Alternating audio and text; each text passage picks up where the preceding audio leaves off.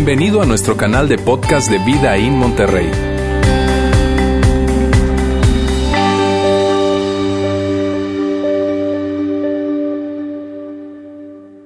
Hay temas que son fáciles de hablar.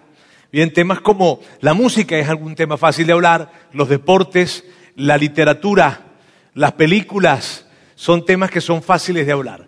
Pero hay temas que son difíciles de hablar. Por ejemplo, el tema de la muerte. El tema de la muerte es un tema difícil de hablar. Eh, esto de, de, cosas que han sucedido en tu vida y que probablemente te avergüenzan mucho, son temas difíciles de hablar. O cosas que han sucedido en tu vida y que se mantienen ocultas y que no las has hablado y que de alguna manera hay una inquietud allí, son temas difíciles de hablar.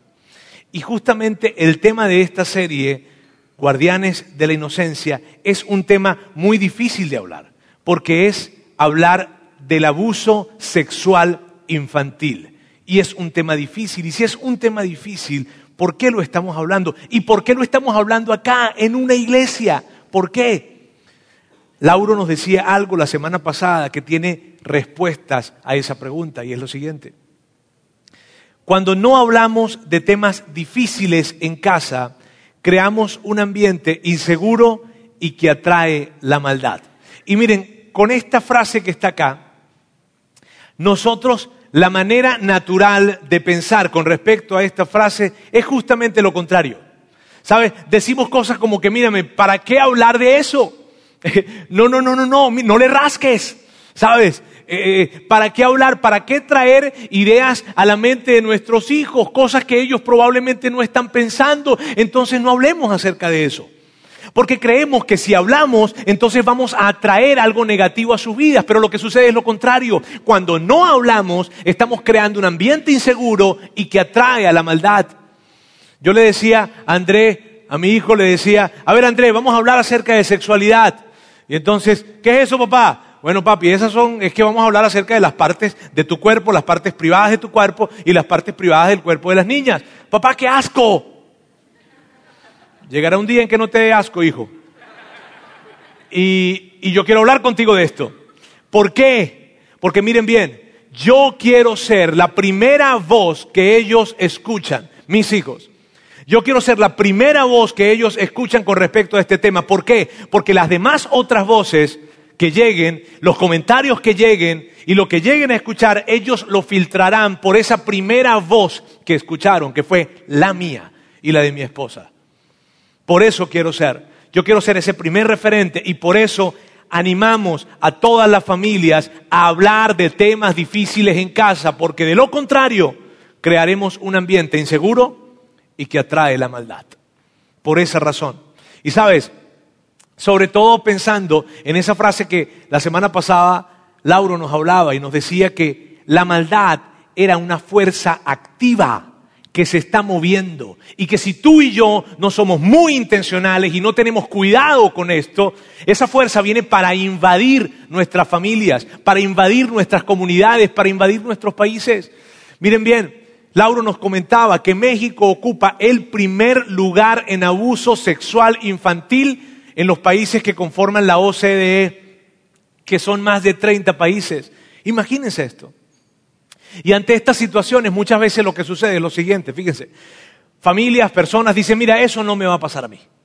Eso, eso le pasa a otras familias. Eso le pasa a, familias que son de una clase muy, muy, muy, muy baja. Y sabes, todo eso es mentira. Todo eso es un tabú. Porque lo que dicen las estadísticas y lo que dicen los estudiosos es que el porcentaje de abuso sexual infantil en todas las clases sociales es el mismo. En la clase baja, muy, muy, muy baja, en la clase media, media alta, alta. De hecho, esto ha sido así por muchísimo tiempo. Es más, mírame, ese famoso personaje, Sigmund Freud, que es padre del psicoanálisis, todo lo, y él habló mucho acerca del abuso sexual infantil. Él, mira bien, todos los datos que él tomaba para hablar en sus investigaciones y para hablar de lo que él hablaba, los tomaba de sus pacientes. Y Freud no atendía a la clase obrera. Freud solo atendía a la clase alta de Viena. Por lo tanto, es un tabú pensar de que solamente pasa para ciertas clases sociales. No, es algo que pasa para todas las clases sociales. El tema es este. con respecto a las clases media, media alta, es que hay una doble vergüenza. La vergüenza que naturalmente viene de hablar de un tema como este y además la vergüenza social a la que se pueden exponer y entonces hay una doble vergüenza y se hace más difícil que esos casos en esa clase social puedan estar claramente conocidos. Ese es el asunto. Ahora fíjate bien, y es lo que nosotros queremos hacer, y por eso queremos hacer esto, que el propósito de esta serie sea y es hablar del abuso sexual infantil y cómo prevenirlo.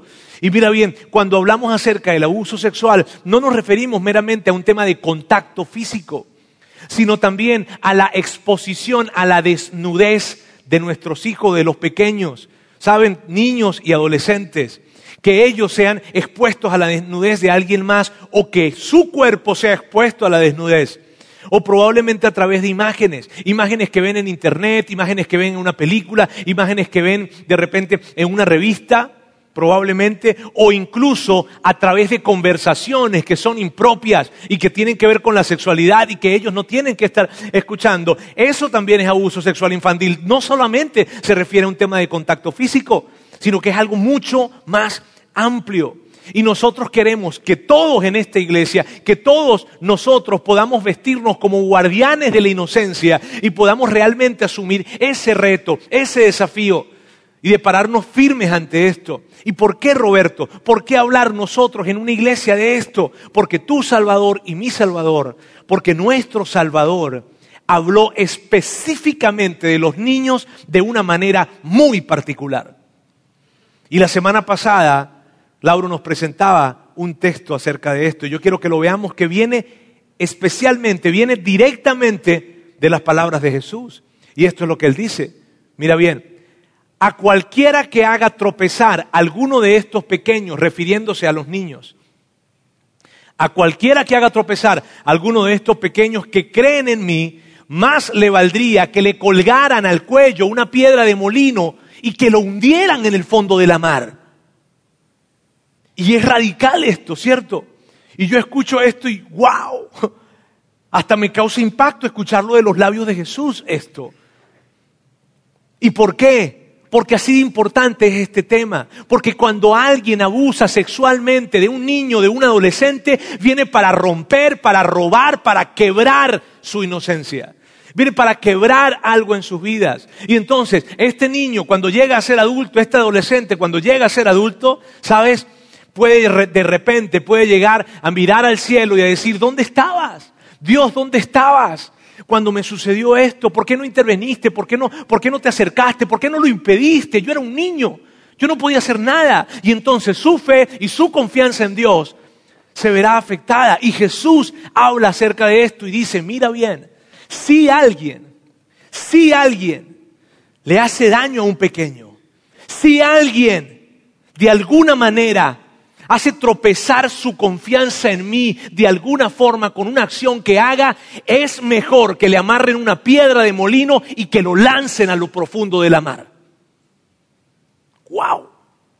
Porque ese texto no se puede leer de otra forma. Jesús es radical en esto.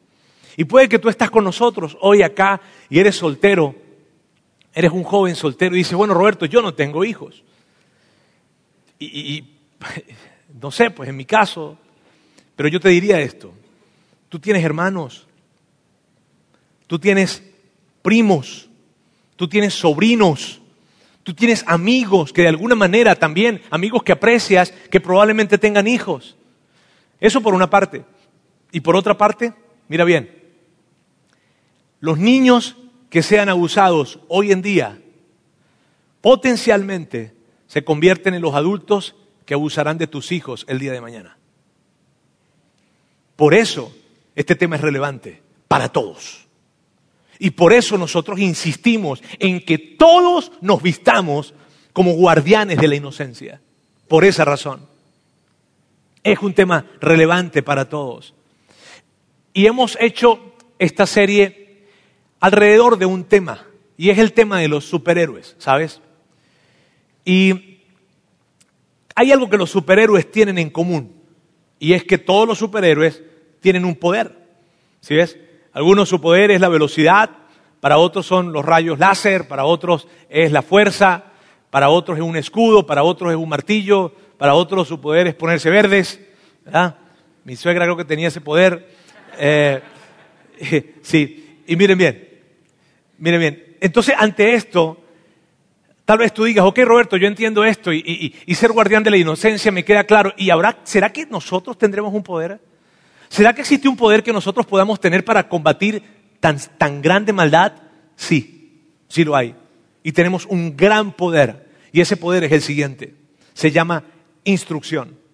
La instrucción. Miren bien amigos, pocas cosas son tan efectivas como la instrucción para prevenir el abuso sexual infantil. De hecho, yo pienso lo siguiente, la instrucción, el entrenamiento es el arma más poderosa que tú y yo como adultos podemos tener para prevenir el abuso sexual infantil.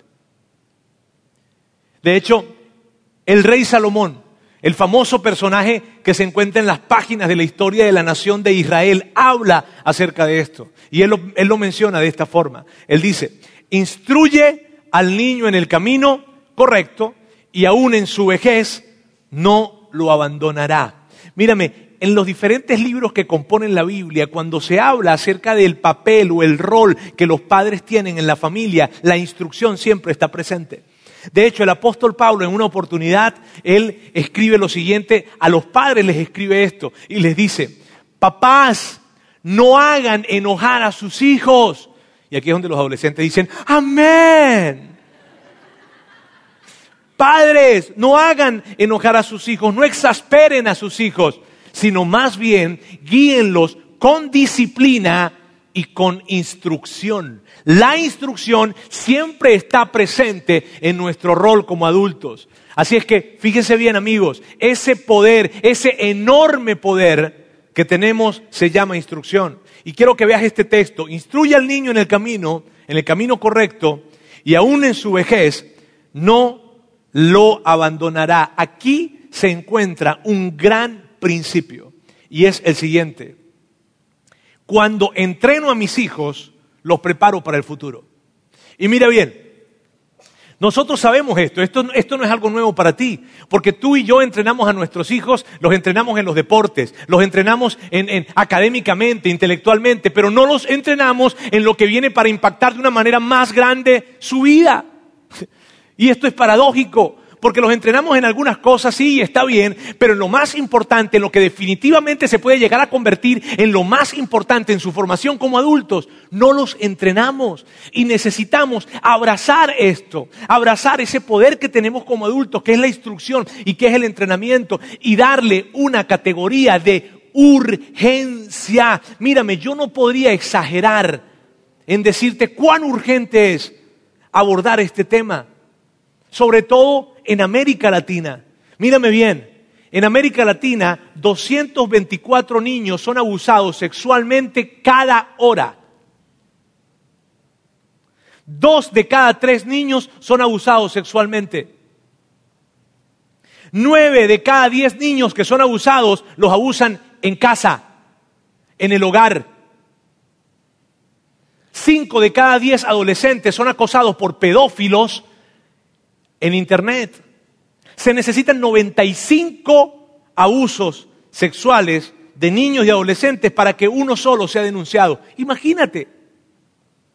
Hay más de 372 mil millones de páginas web pornográficas y yo no te puedo explicar el daño que esto sucede en la vida de un adulto y mucho más en la vida de un niño. Adicciones, distorsiones a la sexualidad, abusos de otros niños, abusos sexuales de otros niños. Mírame, los psiquiatras y los psicólogos coinciden, en lo siguiente, en que las imágenes que alguien ve en términos de pornografía, cuando están expuestos con cierta frecuencia a esto, y no se requiere de mucha frecuencia, son imágenes que será muy difícil borrar de sus mentes. Esto es algo imperativo. Mírame, el abuso sexual infantil es algo progresivo. Ciertamente puede llegar a ocurrir de que vino alguien y ¡cuá! abusó sexualmente de un niño, de un adolescente, pero normalmente no es lo que sucede. Normalmente es algo progresivo, en donde un familiar, en donde un vecino, en donde un amigo se acerca y de repente tiene un roce involuntario con su cuerpo de repente, porque está tratando de tantear el camino. O de repente inicia una conversación y tu papá te ha hablado acerca de esto. Porque están tanteando de alguna manera el terreno y es algo progresivo. Y el tema con el abuso sexual infantil, a diferencia de cualquier otro tipo de abuso, es que no es visible o no es necesariamente visible. Y eso lo hace más complicado todavía. Amigos, esto es realmente un gran asunto. Y tú y yo escuchábamos las noticias en esta semana, justo en esta semana, 37 niños abusados en una escuela. Acá. Eh, de hecho, mira bien, y probablemente yo no sé si tú sabes esto, pero Nuevo León, proporcionalmente hablando, tiene mayor cantidad de abuso sexual infantil que Ciudad de México. Si ves que toda la urgencia que podamos imprimirle a esto se queda corta. Entonces tú puedes decir, ok Roberto, entiendo. Entiendo lo que estás diciendo, entiendo que el abuso sexual infantil es un tema que tenemos que abordar, que Jesús nos dice que, debemos cuidar a nuestros pequeños y que definitivamente hay que hacerlo. Pero ¿cómo lo hago? ¿Cómo puedo hacerlo? Y lo que, y lo que hoy se trata es de poder brindarles tres herramientas sumamente prácticas, sumamente prácticas, para que puedan aplicarlas en sus hogares y para que puedan compartirlas con otras personas. ¿Está bien? Y la primera de ellas es la siguiente. Háblales de las partes del cuerpo. Y yo diría, háblales directamente de las partes del cuerpo. Mira, hay algo que sucede en nuestra sociedad y que es muy curioso. ¿Qué me dirías si yo te dijera, oye, dame un sinónimo de codo? Dame un sinónimo de rodilla. Dame un sinónimo de hombro. Pero si te dijera, dame un sinónimo de las partes privadas, de los genitales, me harías una lista de los sinónimos que hay. ¿Y qué devela eso? ¿Sabes lo que devela? Que es un tema tabú o que hay distorsión en ese tema. Entonces cuando hablamos de hablarles de las partes del cuerpo es háblales directamente y llámalas por su nombre. ¿Cuándo, Roberto? Desde que nacen. Desde que ellos nacen hay que hablar. De hecho, yo te diría, hay que crear un ambiente en casa en donde la sexualidad sea algo normal y sano el hablarlo. ¿Y cómo lo construimos, Roberto? Mírame bien, solamente, incluso desde la forma en cómo papá y mamá se tratan, allí estamos dando un mensaje de sexualidad las palabras que usamos y el vocabulario que trabajamos en casa crean una sexualidad saludable. Los programas de televisión que vemos, que, nuestros hijos y los pequeños saben, niños, adolescentes, saben que cuando hay una imagen, cuando hay algo que en, la, televisión pasa o en, internet sucede, papá y mamá de inmediato pasan esta imagen y tratan de quitarla que los niños sepan que en casa no se ve ese tipo de imágenes. Andrés me preguntaba en una oportunidad, oye papá, ¿y por qué dejaste, papá, y la serie fulana de tal, por qué dejaste de verla? Porque tiene un contenido sexual muy grande, dijo. ¿Y a qué se refiere sexual, papá? Aquí hay muchas imágenes de desnudez de hombres, de mujeres. Y entonces eso no pude seguir viéndolo. Y hay mucha violencia también. Y él, ah. Y entonces ellos están expuestos a una sexualidad que se está formando. ¿Cómo creamos la sexualidad de una manera saludable en casa? Mira bien, ¿cómo hombres que están acá, padres que están acá, hombres que están acá, cómo estamos mirando a las mujeres? Le está dando un mensaje a ellos, ellos te están observando. Mamás que están en este lugar, ¿cómo se están vistiendo? Si bailan, ¿cómo están bailando? Todo esto genera un ambiente de sexualidad. Mírame, cuando mis hijos estaban pequeños y aún ya creciendo, hablamos acerca de esto. Yo recuerdo que yo le decía a André y a Antonella en su momento, André en su momento, mírame Anto, Antonella, eso se llama vagina, esto se llaman pechos, senos y esto se llaman glúteos. André, esto se llama pene y esto se llaman glúteos. Así, no cosita, no, no, no, no, no.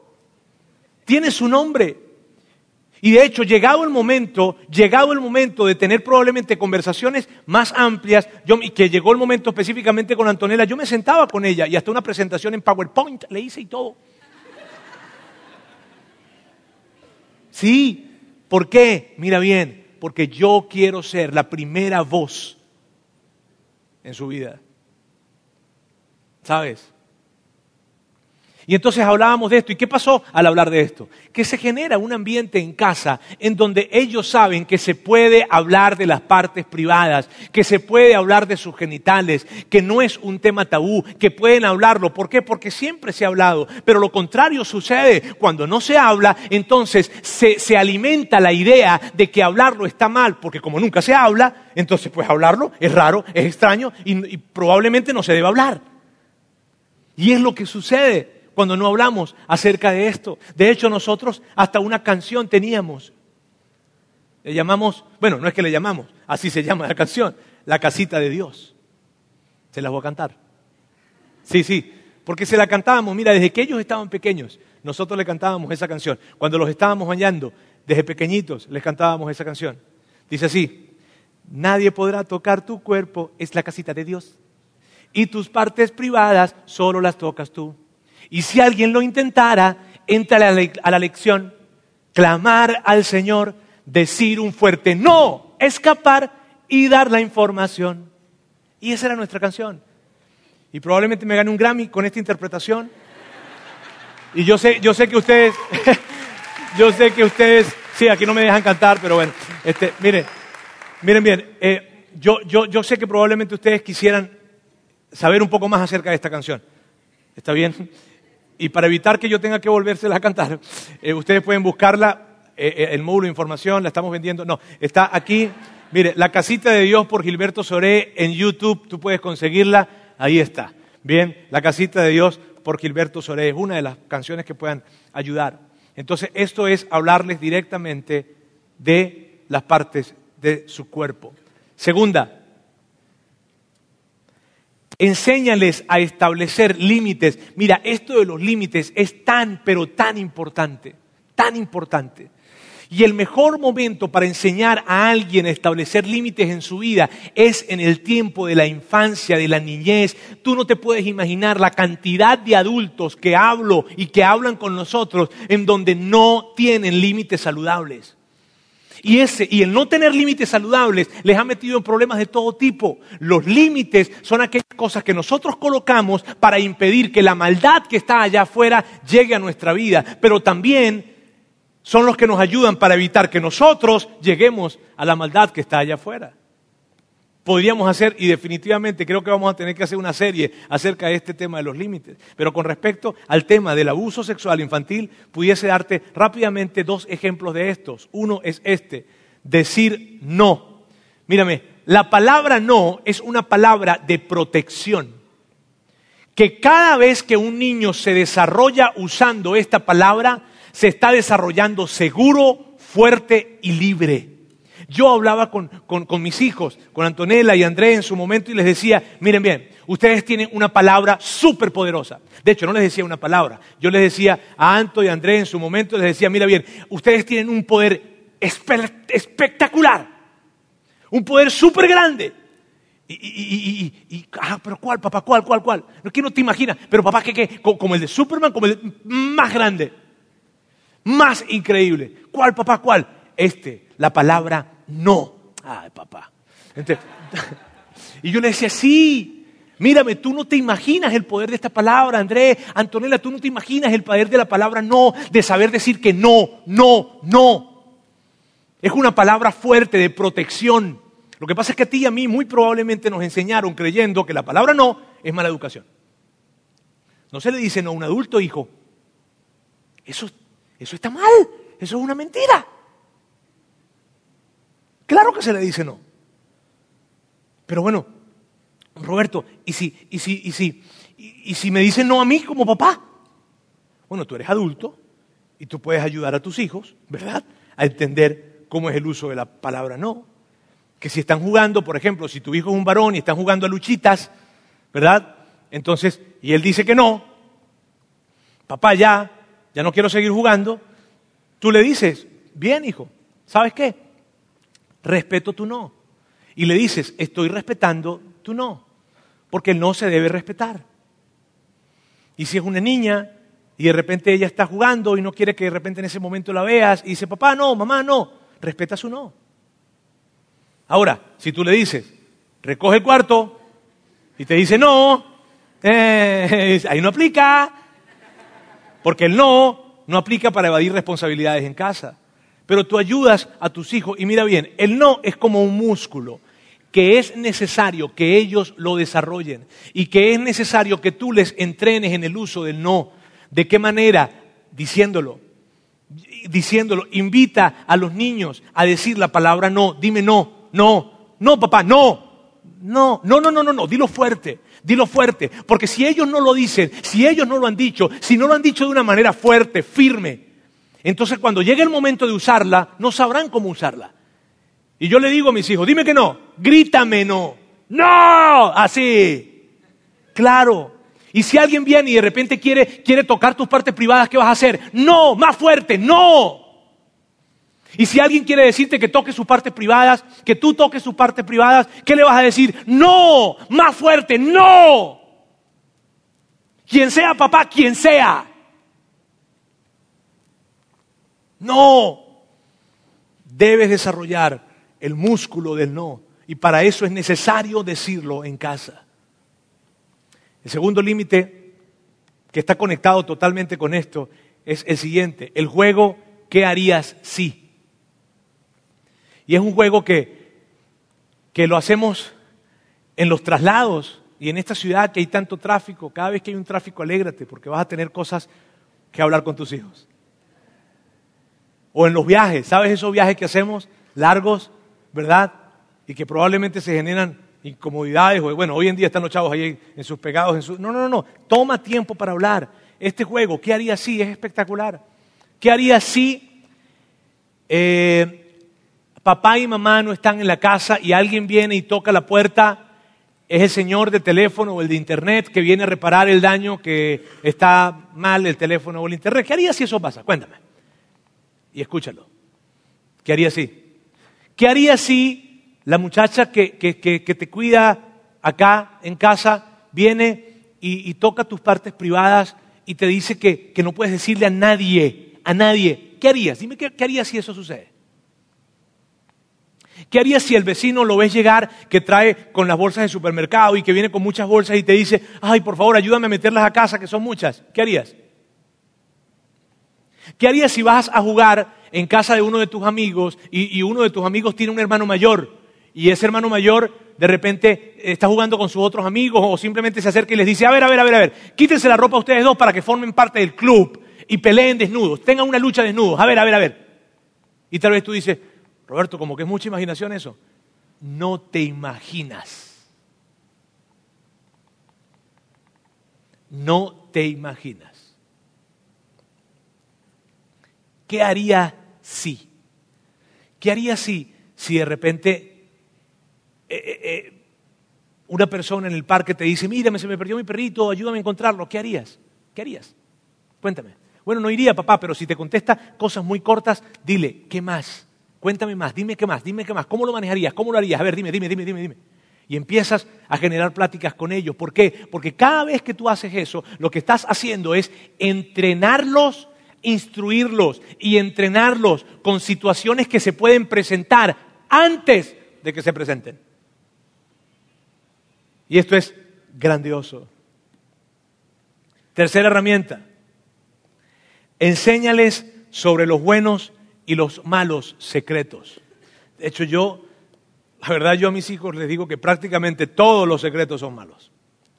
Pero hay buenos y malos, y tú tienes que enseñarles. Y tenemos que enseñarles, decirles, míreme bien, los buenos secretos, hijos, son esos secretos que son temporales, que son cortos, que por un poquito tiempo solamente son secretos y que luego vamos a compartir con otra persona. Y son divertidos. ¿Por qué? Porque, porque, porque tienen que ver con regalos, con sorpresas, con fiestas. Y los malos secretos son los que te incomodan, los que te hacen sentir molesto, los que, los que te hacen sentir miedo. Esos son malos secretos. Los que dicen lo siguiente, nunca puedes decírselo a nadie. Esos son los malos secretos. Y en esto, mis queridos amigos, tenemos que ser muy intencionales. ¿Por qué? Porque la estrategia de los abusadores siempre involucra un pacto de silencio en donde se dice, no puedes decirle a nadie. Tú no te puedes imaginar la cantidad de veces que nosotros escuchamos esto y tú probablemente lo sabes. No puedes decirle a nadie, cada vez que alguien te diga, hijo, que no puedes decirle a nadie, estás en presencia de un secreto malo. Y practica con ellos, dale ejemplos. Siéntate con ellos y dile, a ver, a ver, cuéntame esto.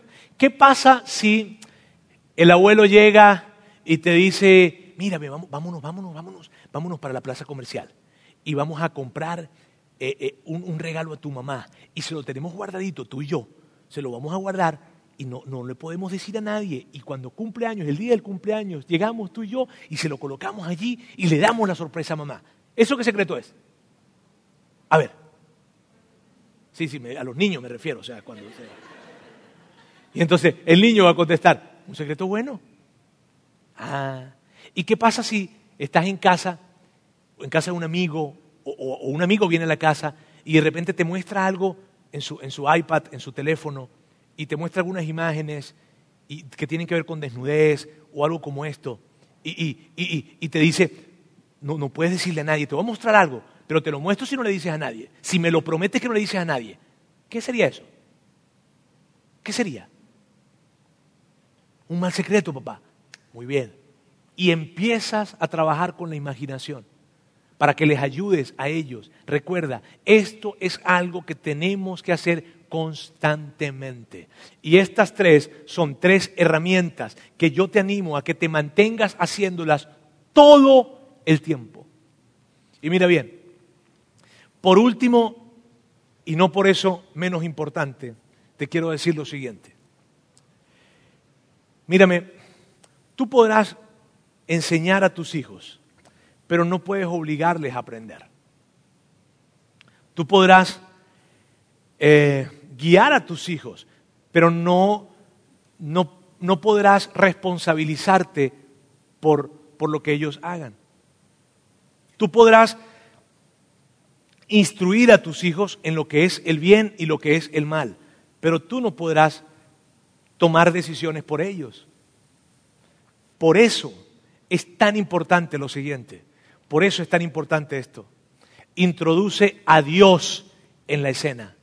Pero por favor, no te salgas mientras sean niños. Habla con Dios de tus hijos. Bendice a tus hijos. Porque amigos, al final del camino, Dios hará lo que tú no puedes hacer. Y, mírame, ¿cómo, cómo, cómo, ¿cómo no te sales de, la escena. ¿Cómo tú no te sales? Haciendo esas tres cosas que te acabo de decir. Manteniéndote haciendo esas tres cosas o más que te acabo de decir. ¿Y cómo introduzco a Dios en la escena? ¿Cómo lo introduzco? De esto pudiésemos hacer toda una serie. ¿Está bien? Pero permíteme darte tres ideas rápidas. Una, habla con Dios de tus hijos. Ora, reza y acércate a Dios y háblale a Dios acerca de tus hijos. Bendice a tus hijos en ese tiempo de conversación con Dios. Dos, por favor, trae a tus hijos a la iglesia. Si esta es tu iglesia, si, si, tú formas parte de vida ahí, tráelos acá. Si es la primera vez que estás viniendo a nuestra iglesia, yo te animo, este es un buen lugar para traer a tus hijos. Y si eres parte de otra iglesia, ve y llévalos a tu iglesia, pero por favor, involúcralos en una comunidad de fe. Mírame bien, yo me, me exaspero cuando yo sé de padres o madres que traen a sus hijos de primaria o bebés aquí al auditorio. No lo hagan. ¿Por qué? Porque tenemos ambientes para ellos. Porque aún a tus hijos bebés, las personas que están cuidándoles, el tiempo en que les están cuidando, están orando por ellos. Y en los ambientes de, más grandecitos, Estamos, mírame, estamos creando historias, estamos buscando cuentacuentos, estamos buscando música, estamos buscando dinámicas, estamos haciendo lo más creativo que nosotros podamos hacer para poder enseñarles a ellos principios que se queden clavados en su corazón y que cuando ellos crezcan, ellos puedan crecer con la seguridad de que Dios les ama, que Dios les hizo y que Jesús quiere ser su amigo por siempre. Y todo eso lo hacemos. Y si tú tienes hijos en secundaria que probablemente están en este auditorio, chavos, yo sé que ustedes muchas veces se aburren en este lugar, yo los veo. Pero papás, los sábados tenemos un ambiente para chavos de secundaria que se llama Transit. Tráelos acá. Es a las 5 de la tarde. Tráelos. Roberto, es que yo vivo muy lejos. Tráelos. Roberto, es que la gasolina, tráelos. Roberto, es que tráelos tráelos, tráelos, tráelos. Es que no quieren, oblígalos. Mira, mira, mira, no miento en esto. No miento. ¿Y sabes por qué no miento? Porque hay algo que sucede en las relaciones que se forman en un ambiente como este, que no sucede en ningún otro ambiente. Porque yo también fui chavo. Hay algo que se forma en los ambientes que creamos en la iglesia, que no se forma ni en los deportes, ni en la escuela, jamás, porque lo que los une estando aquí es algo que se llama fe, Dios. Estamos teniendo un ambiente que se llama Inside Out, como esta playera, Inside Out, que es para chavos de preparatoria y es todos los jueves, es un grupo pequeño, estamos dando los primeros pasos en ese ambiente, pero es para chavos de preparatoria. Averigua acerca de esto pero conéctalos, tráelos a la iglesia. Y esa es la segunda cosa que te decía. Y la tercera cosa con respecto a introducir a Dios en la escena es la siguiente. Modélales, y la más importante, modélales lo que es buscar a Dios. Mira esto, no pretendas decirles a tus hijos, hijo, tú puedes hablar con papá Dios si tú no hablas con papá Dios que tus hijos te vean, que tus hijos sepan que hay un lugar y una hora en la que papá, en la que mamá están hablando con papá Dios y que ellos saben que ese tiempo es papá y mamá hablando con Dios. Hay gente que me dice, Roberto, yo lo hago en la noche, yo te retaría que lo hicieras en la mañana. Yo te retaría que lo hicieras en algún momento en que tus hijos sepan que tú lo estás haciendo, inclusive que te vean de alguna manera haciéndolo. Que te vean leyendo la Biblia, Mírame, muchas veces yo estoy leyendo la Biblia en el app de mi teléfono y pasa Antonella o André y les digo, ¡eh!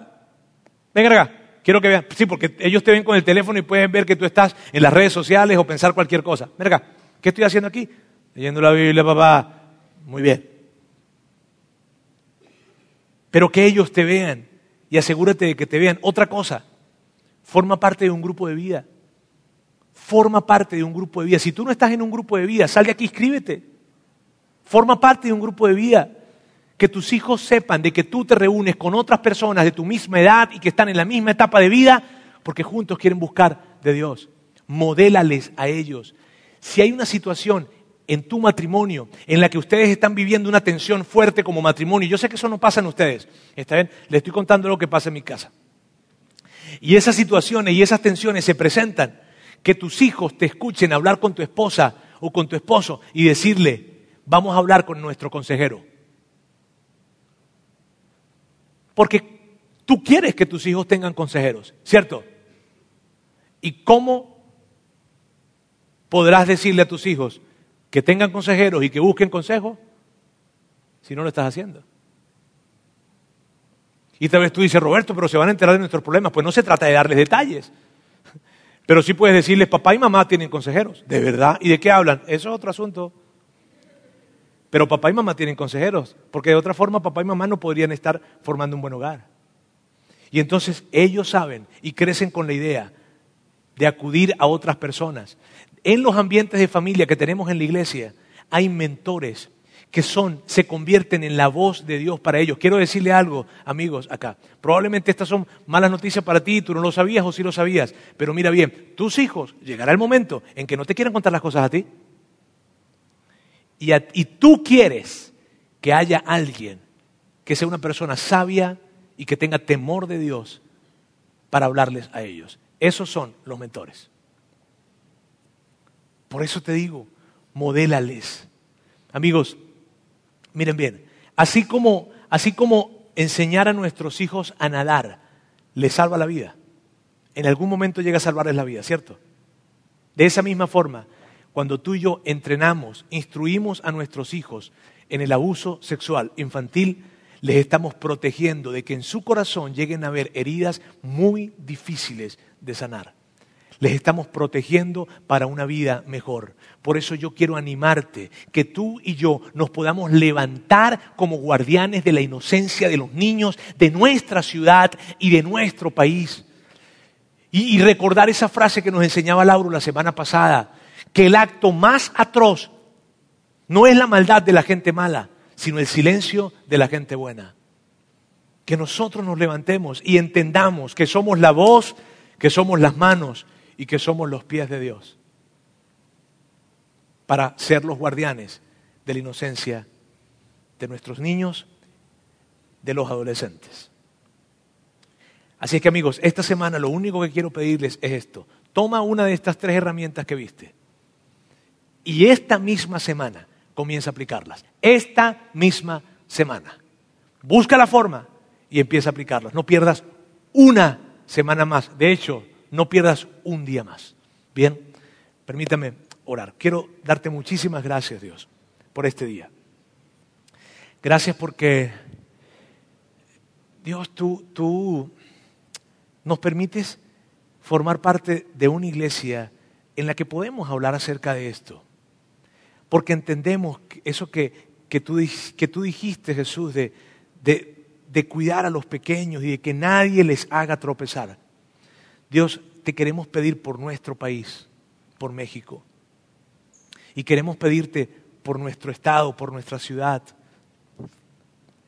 Y que nos permitas a nosotros de tener la valentía y la sabiduría y, la, y el sentido de urgencia para hablar acerca de esto. Para abordar los temas que sean difíciles en casa. Porque nosotros no queremos que haya un ambiente en nuestra casa que sea inseguro y que atraiga la maldad. Te amamos en el nombre de Jesús. Amén. Gracias por haber escuchado este podcast de Vida en Monterrey. Si deseas escuchar estos mensajes en vivo, te invitamos a que nos acompañes todos los domingos a nuestro auditorio. Para más información sobre nuestra ubicación y horarios, entra a vidainmty.org o síguenos en nuestras redes sociales como Facebook, Twitter e Instagram. Nos vemos la próxima semana.